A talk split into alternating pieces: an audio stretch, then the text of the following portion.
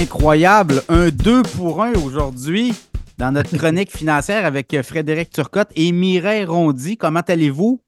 Très bien, merci, Pierre. Ben oui, c'est le fun parce que là, ça bouge. Mireille, euh, Frédéric, vous faites équipe et là, il y a du 109 qui s'ajoute. ben, écoute, je, vais prendre le crachoir, comme on dit. Euh, oui, nous, on a un troisième membre de la famille qui s'ajoute à l'équipe. Euh, donc, qui s'appelle Thomas, qui sera officiellement un économiste en mai. 2024, donc quand les clients vont pouvoir nous parler de, toutes sortes de points de vue d'économistes, ben, on pourra dire qu'on en a un dans l'équipe fraîchement sorti de l'école et avec des connaissances qui seront vraiment à jour euh, donc, euh, c'est un, beau plus pour nos clients. Oui, tout à fait. Et puis, ça amène une vision un peu plus jeune aussi, forcément, dans l'équipe. Hein. Les gens nous disent des fois, vous il reste encore combien d'années à travailler? Il nous en reste encore beaucoup, mais euh, donc d'avoir un visage plus jeune un peu dans l'équipe, je pense que c'est quelque chose d'assez intéressant pour nous. Et c'est assez rare dans l'industrie aussi. Là. On n'a pas vu des tonnes de bureaux qui fonctionnent, le couple et l'enfant. Il y a souvent des équipes qui sont constituées mais euh, c'est rare qu'on voit, euh, j'ai seulement un seul exemple en, tête où le fils travaille avec son père, mais pour le reste, c'est rare. J'en ai pas vu à trois. Donc. Et, euh, l'économiste va pouvoir apporter de l'eau au moulin, c'est-à-dire que sur de l'analyse, sur des, ce qui s'en vient au niveau économique, macro, micro, ben, les connaissances de Thomas vont être bien vues là, au sein du bureau. Oui, tout à fait. Oui, alors c'est certain qu'on a chacun nos clients aussi. Euh, on, partage quelques clients en commun, mais on a chacun nos pratiques, mais euh, on en discute quand même toujours ensemble. Et c'est ça qui est un des avantages là, que Mireille pourrait élaborer un peu. Ben, effectivement, Pierre, on sait que, bon, on n'est pas les seuls à travailler en équipe, mais je te dirais que la particularité famille, c'est que nous, le soir ou la fin de semaine, on n'est pas nécessairement à écouter stats. Euh, on parle de finances, euh, on, est capable de ramener euh, des, problématiques de clients. donc, on est toujours dans cette présence de finances, de, finances parce que à la minute où quelqu'un amène un point de vue, ça nous rappelle un client, puis on dit Ah oui, tu sais, Jacques, il y avait telle problématique.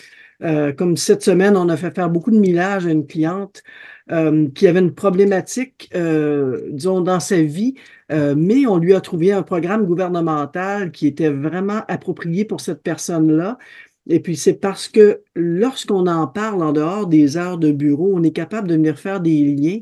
Euh, puis à trois personnes d'amener les connaissances pour aider ces clients-là. Évidemment, on ne dit pas, nous, à 4h30, le bureau est fermé on vit en continu dans le monde de la finance. C'est un petit peu particulier, puis ça, je te dirais que c'est un petit, c'est rare. Donc, pour les clients, ça leur assure qu'il y a toujours comme trois personnes qui ont des expertises différentes, qui pensent à leur dossier indirectement, puis je pense que c'est une belle plus-value.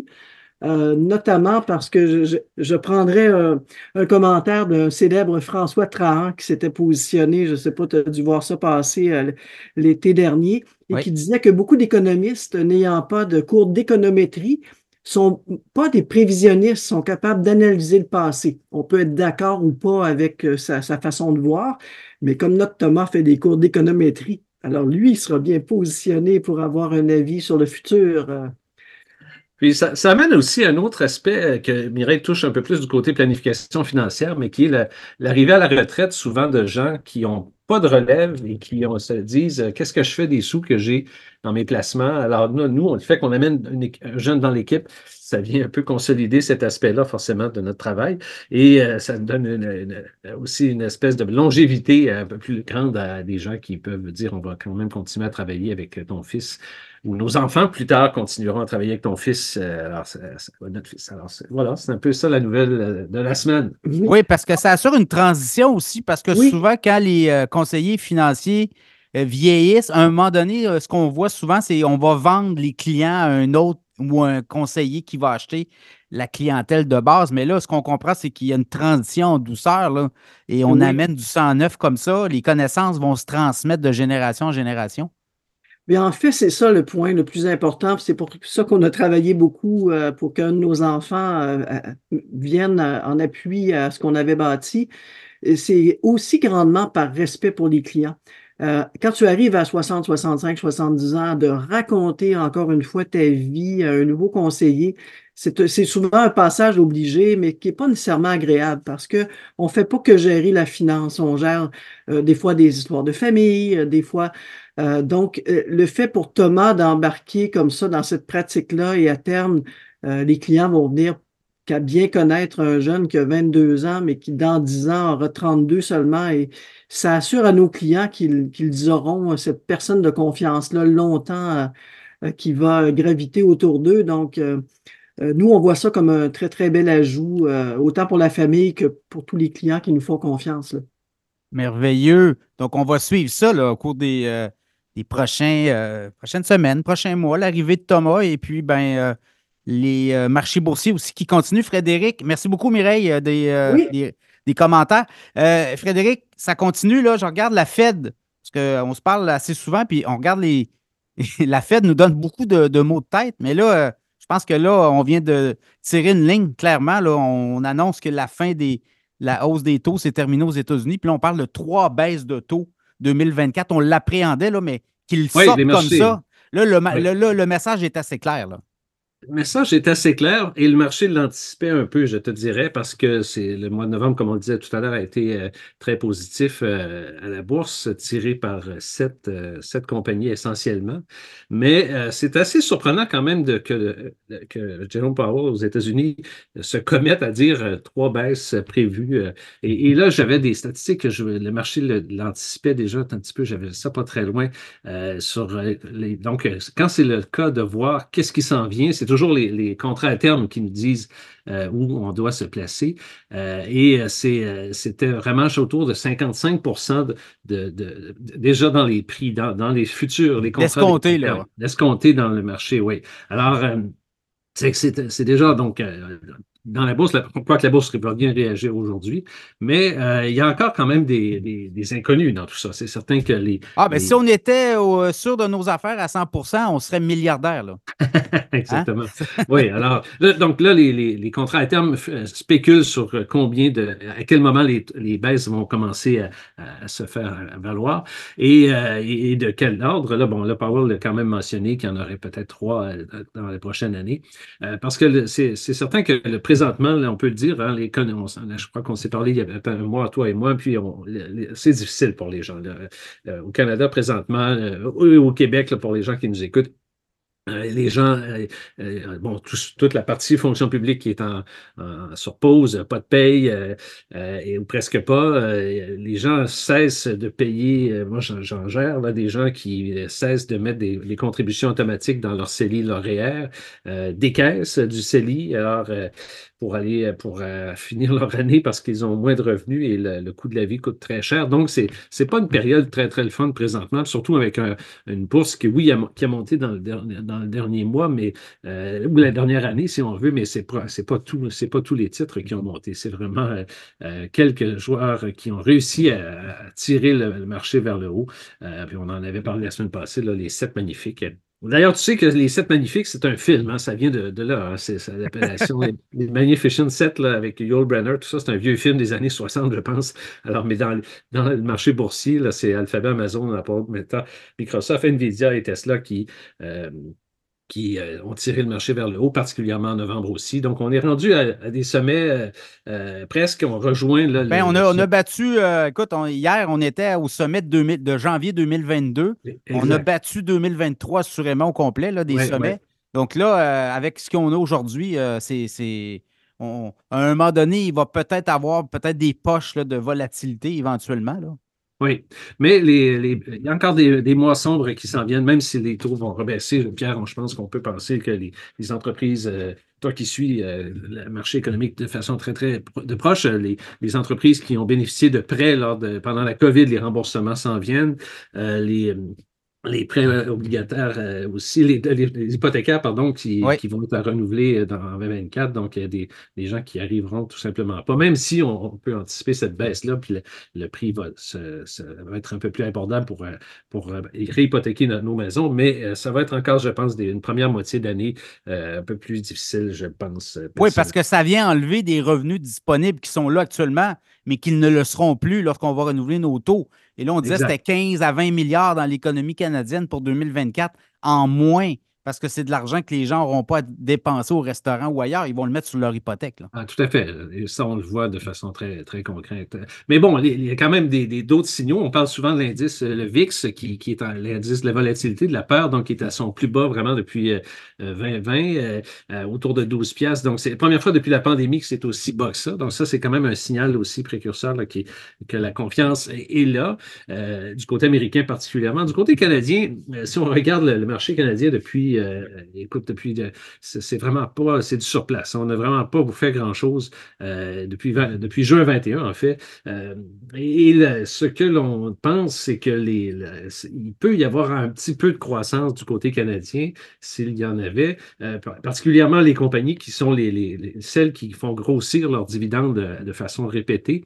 Donc, les dividend growers qui, qui peuvent peut-être permettre à l'économie canadienne et aux gens qui investissent dans le marché canadien d'en profiter un peu. Donc, on pense aux telcos, les banques qui ont été battues aussi. Euh, alors, ça, ça peut peut-être se replacer un peu en 24, mais les analystes sont assez conservateurs sur les possibilités, euh, en tout cas de tout ce que je lis et j'écoute euh, du côté canadien. S'il y avait encore du mouvement intéressant, c'est peut-être un peu plus du côté américain euh, où, on a une masse critique de, PME, de small cap, qui sont des, quand même des compagnies importantes en termes de valorisation boursière et qui sont toujours les premières à se sortir des ralentissements et des, baisses de marché. Donc, tout le small cap euh, va profiter d'une baisse de taux, c'est-à-dire qu'ils vont, eux, continuer à reprendre leur, cycle pour emprunter à nouveau, pour acheter des, nouveaux équipements, financer des projets.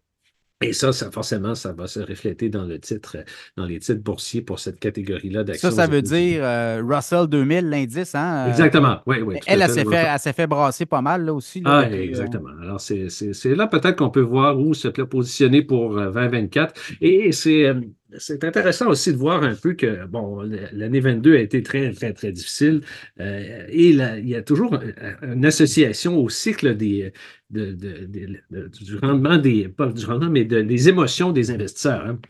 Et là, on peut se poser la question, est-ce qu'on a atteint ce point-là, le creux, où on capitule, on se dit, bon, n'y a rien à faire dans le marché boursier, on s'en va dans le marché monétaire, euh, et euh, parce que le marché monétaire, dans la dernière année, était quand même intéressant avec des taux, des rendements de près de 5 alors, euh, et des CPG. Alors, il y a beaucoup, beaucoup d'argent qui sont sortis des fonds des, fonds mutuels au Canada. Alors, je suis allé voir les statistiques, Pierre, pour toi, pour regarder ça ensemble un peu.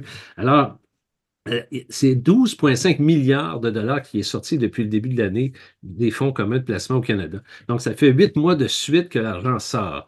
Euh, Il y a plus de fonds que d'entrées, hein, c'est ça? Euh, oui, plus de, de, de, sorties. De, sorties que d'entrées, effectivement. Donc, et, et, ça, ça, ça veut dire 12,5 milliards. Ça comprend un milliard qui s'est déplacé du côté du marché monétaire.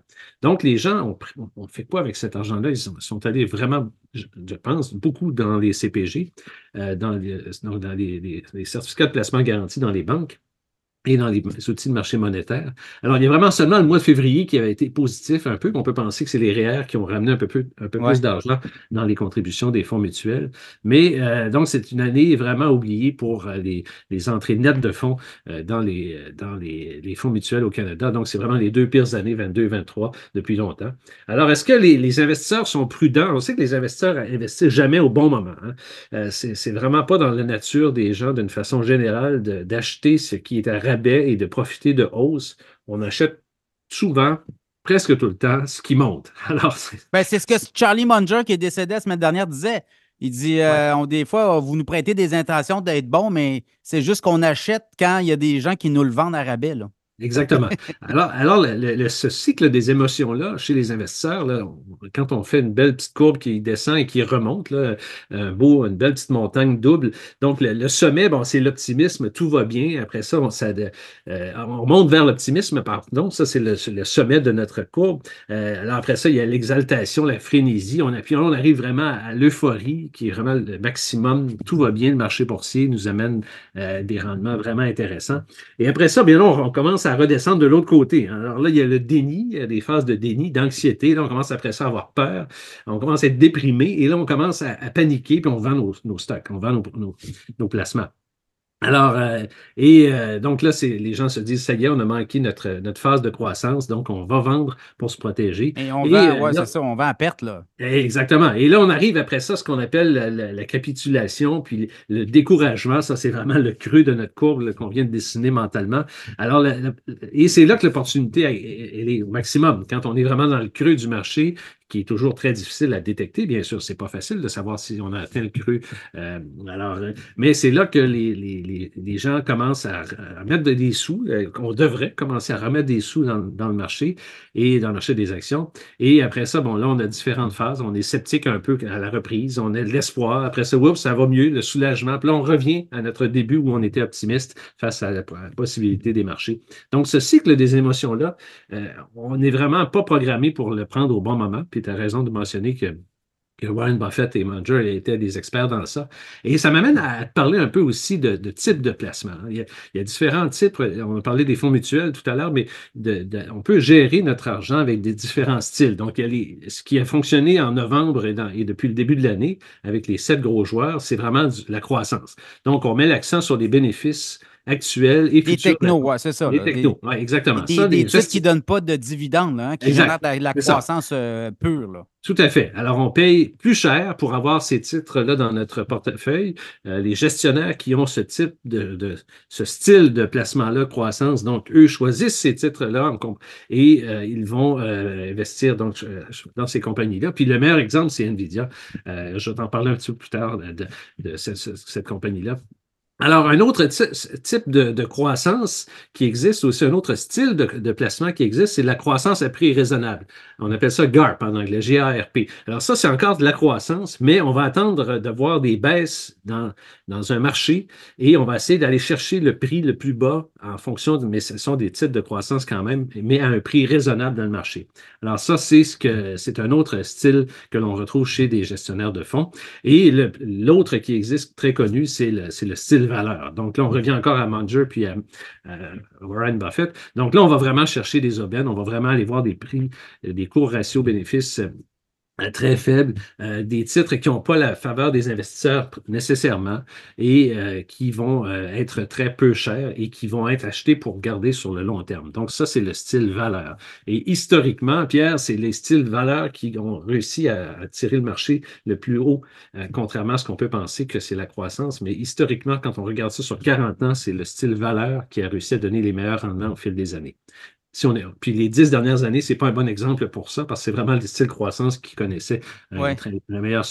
Et juste une parenthèse sur un autre style qui est moins connu, celui-là aussi, mais il y a quelques gestionnaires de fonds qui sont comme ça, qui sont des contrariés. Alors, eux, vraiment. Ils vont à l'inverse, eux autres. Ils vont l'inverse. Ils vont aller à l'inverse du courant dominant et euh, ils vont euh, vraiment se positionner quand le, le stock vient de dégringoler. Euh, un restaurateur, une chaîne de restaurants qui a eu de la contamination dans, un restaurant, par exemple, puis le, titre baisse de 30-40% mais c'était une compagnie, par exemple, qui faisait un bon bénéfice avant. Alors, le contrarien, lui, le gestionnaire de fonds, va se positionner dans cette compagnie-là parce qu'il croit que les chiffres sont solides et il va positionner ses, billes dans, dans cette compagnie-là. Donc, ça, c'est un style qui, en période comme actuellement, fait généralement assez bien parce qu'il y a beaucoup de compagnies qui ont baissé beaucoup à la bourse euh, dans les dernières années et qui n'ont pas encore redressé. Donc, le style contrarien, généralement dans les reprises, si on a une reprise, euh, se euh, réussissent généralement à bien faire. Donc, au Canada, la bourse canadienne a presque fait du surplace depuis un an, même tu disais plus loin que ça, 2022. Donc là, il y a des titres, je pense aux télécoms comme BCE, comme TELUS, qui ont baissé beaucoup, qui ont des bons, des bons dividendes aussi. Éventuellement, ces titres-là vont redevenir dans les radars des gestionnaires. Là, exact. Quelque part, quelque part. C'est comme les banques. Les banques, pour l'instant, sont comme un peu mises de, sur le, bas de pénalité, là. Mais euh, les banques vont continuer à générer des dividendes puis de l'argent éventuellement. Là. Donc, ces titres-là vont redevenir populaires. Exactement. Puis les banques, c'est un bon exemple peut-être présentement d'un de, secteur à, surveiller parce que très souvent, les banques vont, vont regrouper toutes les mauvaises nouvelles dans un seul trimestre ou deux. Euh, donc, toutes les réserves qu'elles vont prendre, par exemple, pour faire face à des faillites. Hein. On sait que les banques, il faut qu'elles se, se, protègent en termes de, capitaux pour euh, faire face à des, à des, à des faillites ou des des creux économiques qui vont demander à ou des pertes d'argent. Alors, très souvent, les, banques vont, vont regrouper les mauvaises nouvelles un peu dans certains, certains trimestres et par la suite vont être dans les premières à se repositionner pour aller repartir vers le haut.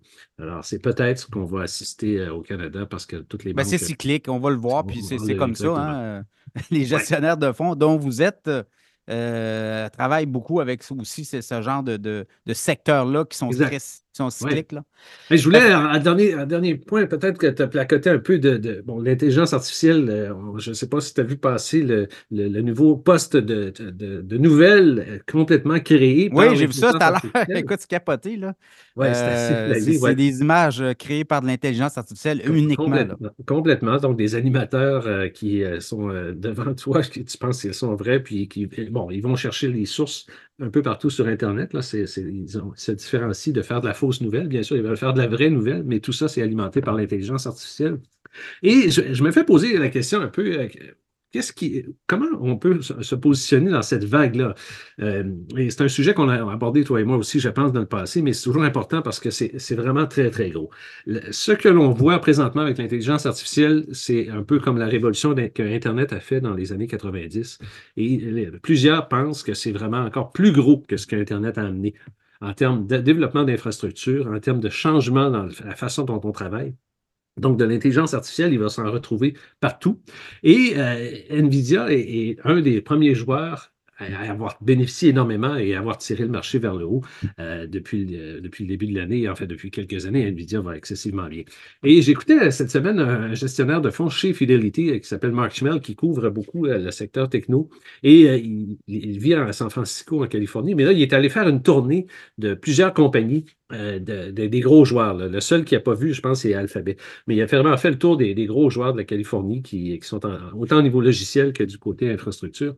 Et il disait que chez NVIDIA, dans la dernière année, il y a 77 leaders du monde qui sont passés dans leur bureau. Lui, il a rencontré le CFO, le VP Finance chez NVIDIA. Ils ont quand même leurs entrées, les gestionnaires de fonds. Et euh, il disait, écoute, on a eu 77 leaders qui sont passés, donc des présidents de pays, des premiers ministres qui sont passés dans les bureaux d'NVIDIA dans l'année. C'est pour te dire un peu le poids énorme de cette compagnie-là, qui fabrique donc des, processeurs qui permettent à l'intelligence artificielle de rouler dans les salles de serveurs. Donc, tout, le changement que les salles de serveurs doivent se faire euh, pour répondre à cette demande, donc euh, au niveau de l'intelligence artificielle. Et la, NVIDIA donc, fabrique ces microprocesseurs-là. Euh, comme d'autres joueurs. Il y a AMD aussi qui est le, deuxième. Alors, qu'est-ce qu'on décode de tout ça? c'est que c'est l'infrastructure hein, qui bénéficie, un peu comme Cisco l'avait fait quand l'Internet a commencé. Il fallait mettre des tours un peu partout, des antennes, de la, tuyauterie pour faire passer Internet partout sur la planète. Alors, ces joueurs-là d'infrastructure, on en bénéficie énormément. Et par la suite, toutes les compagnies de l'écosystème, les logiciels, les Microsoft qui ont avec leur chat GPT, tout ça, se greffent à ça, apportent des applications qui s'appliquent qui vont se retrouver en entreprise et les entreprises et nous, on va en bénéficier énormément. Pour les services, ouais, aux, les services particuliers. Alors, Schwell disait que le, price earning de, de, de, NVIDIA était pas cher parce qu'il était à 63. Imagine, le price earning à 63. Mais si tu le compares à juillet, il était à 245. Puis mettre les choses en, parallèle un peu, le Standard Poor's est autour de 24 présentement. Donc, NVIDIA, selon lui, était. Ça, c'est les ratios court-bénéfice. Court-bénéfice, oui. à 63. Il, était, à 63 fois, oui, le coût, donc, euh, le, donc le prix sur les bénéfices. Donc, c'est le coût. Le coût et euh, donc, il était à 245 en juillet, mais là, le stock a monté, c'est certain, quand une des deux. Les revenus aussi ont explosé, donc là, les ratios baissent. et toi, tu dis dans le cas d'NVIDIA, euh, tu dis qu'il y a un potentiel assez. Euh, je, fais juste cette analogie-là avec l'infrastructure.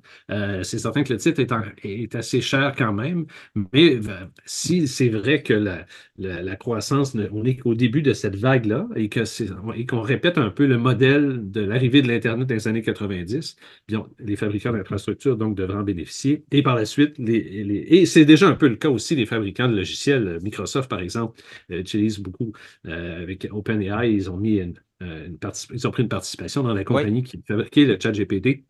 Donc, ils commencent déjà à bénéficier et euh, ça, va continuer comme ça. Euh, Tesla aussi, forcément. Ben, Elon Musk lance XAI, là, il a levé. Exactement. Il, veut lever un milliard. Là. Actuellement, il y a des. des positions. Là. Je pense qu'il y a 300-400 millions d'investissements déjà d'annoncer. Oui, exactement. Il, est là-dedans lui aussi parce qu'il faut se rappeler, là, ChatGPT, OpenAI, Elon Musk était au départ un gros actionnaire. C'est lui qui a trouvé le nom d'OpenAI d'ailleurs. Oui, exactement. Alors, on est dans une période quand même euh, fascinante, euh, Pierre. On regarde ça. Ça va vite, hein? Ça, va, vite. oui, mais on, se dit toujours, bon, euh, on essaie de se décoller de la, Fed, des, des, hausses de taux et tout ça. On, essaie toujours de se ramener à se dire, bon, c'est sur le long terme qu'il faut regarder ça. Il faut regarder les compagnies qui font des bénéfices. C'est ça qui tire la bourse vers le haut quand on, une compagnie dégage des, bénéfices sur le, le court terme et le long terme. Alors, c'est ce qu'on achète quand on achète des stocks à la bourse. Mais c'est certain qu'on est dans une période absolument incroyable. Puis dernier point, là, je connais mon, mon intérêt. D'ailleurs, j'achète de lire la biographie de Elon Musk, euh, qui est une méchante brique, mais qui se lit euh, de façon euh, absolument vraiment très, très intéressante. C'est des courts chapitres et c'est vraiment fascinant de voir toute l'évolution à partir de quand il a fondé ces deux compagnies majeures, Tesla et, Star, SpaceX. je ne sais pas si tu as vu hier, ils ont lancé la version 2 du robot de Tesla. Donc, le Optimus version 2. Alors, j'invite tes auditeurs à taper ça dans, YouTube pour aller voir, euh, ou dans Google pour aller voir comment. On fait des tâches qu'on ne faisait pas sa version. La, progression. Moi, ce qui m'épate, c'est la progression en l'espace d'un an. Euh, comment ils ont réussi à faire un robot de forme humaine avec une dextérité. Euh, ils ont enlevé du poids dans, dans le robot. Ce n'est pas un robot très, très gros. Hein. Il mesure à, peine 5 pieds 8 ils ont enlevé du poids, ils pèsent moins, donc ils marchent plus vite. Euh, et puis, ils commencent vraiment à avoir euh, une allure intéressante au niveau de la manipulation des, objets. Donc, on le voit dans la vidéo qui a été diffusée hier, euh, donc le 12 décembre, pour la première fois, manipuler des œufs donc, euh, on présume que l'œuf n'est pas cuit, mais en tout cas, même s'il était cuit, c'est quand même intéressant de voir comment, avec la dextérité qu'il a, un œuf qu'il passe d'une main à l'autre avec des senseurs sur le bout des doigts. Alors, euh, est-ce que ça, veut dire, ça, des robots, euh, pour les gens qui, qui se disent, bah, c'est bien beau tout ça, mais ça fait quoi, à part dans les films, qu'est-ce qu'on peut faire? Des robots, un jour, quand ça va travailler dans les usines, ça va remplacer des humains et ça va rendre la productivité des entreprises encore plus grande. Parce Infini, là. un robot travaille 24 sur 24. Exactement. Il y a juste besoin d'aller se brancher euh, quelques heures et euh, continuer à travailler euh, sans aucune condition de travail et tout. Et pour les, jobs répétitifs, les jobs difficiles que les gens ne veulent plus faire, c'est des robots qui vont faire ce travail-là. Alors, c'est vraiment un peu de la science-fiction. Je t'en fais quelques fois que je t'en parle. J'ai toujours le sourire aux lèvres quand je t'en parle, mais c'est quelque chose de quand même intéressant. Et on voit la progression de, Tesla qui développe un robot. C'est pas pour rien qu'ils ont les meilleurs ingénieurs au monde. Hein. Ils ont réussi à, aller chercher euh, des gens très spécialisés qui sont capables de faire euh, des choses euh, vraiment, vraiment intéressantes. Oui, tout ça est testé dans, dans, les usines de Tesla. Exactement. Oui, oui, ils sont à la veille. Même si, je pense même que c'est commencé que certains robots font des tâches dans les, dans les usines de Tesla, effectivement.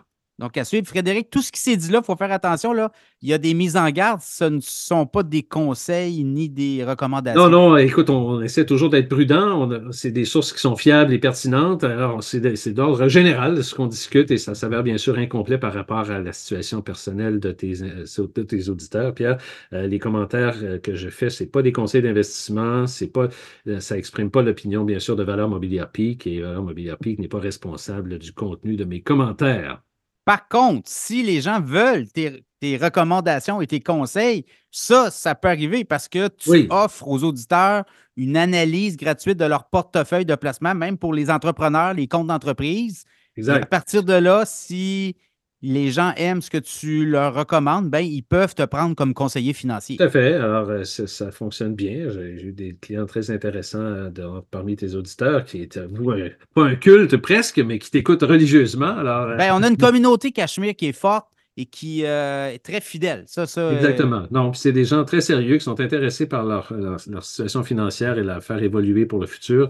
Et puis, bon, c'est ça que je, donne euh, quelques devoirs aux gens qui m'appellent et qui me contactent. Ils peuvent réserver là, sur mon site web frédéricturcotte.com une plage horaire ou m'appeler au 418-681-91 poste 253. Et je regarde ça avec eux, je leur placote un peu. Et puis, c'est certain que gérer ses finances, là, des fois, on, dit ça, ma femme et moi et, et mon fils bientôt que quand tu demandes aux gens, ah, envoie-moi tes relevés, euh, tes rapports d'impôts, c'est pas des affaires de fun à faire, hein. c'est des devoirs à faire comme quand on était à la petite école, pas agréable à faire nécessairement et qui prennent du temps ou en tout cas, on n'a peut-être pas toujours ça sous la main. Mais une fois qu'on a passé cette étape-là, qu'on a investi peut-être un petit peu de temps à regrouper ces papiers puis nous les envoyer, euh, puis à prendre le temps de discuter avec moi, euh, bien, je pense que les gens bénéficient, puis c'est ça que j'offre à tes auditeurs. Excellent, Frédéric. On se reparle prochainement. Oui. et sinon, ben, joyeuse fête, hein, parce que ça, va aller vite.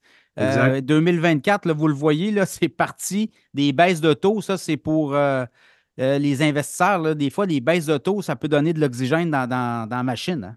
Oui, beaucoup, beaucoup d'argent disponible dans les marchés euh, monétaires et CPG et tout ça. Alors, c'est certain que du côté obligataire, comme on a mentionné, ça peut être intéressant et du côté des actions aussi, parce que l'afflux d'argent fait bien sûr monter les titres à la bourse. Alors, c'est ce qu'on peut souhaiter pour 2024. Merci beaucoup, Frédéric. À la prochaine. Un plaisir, bien.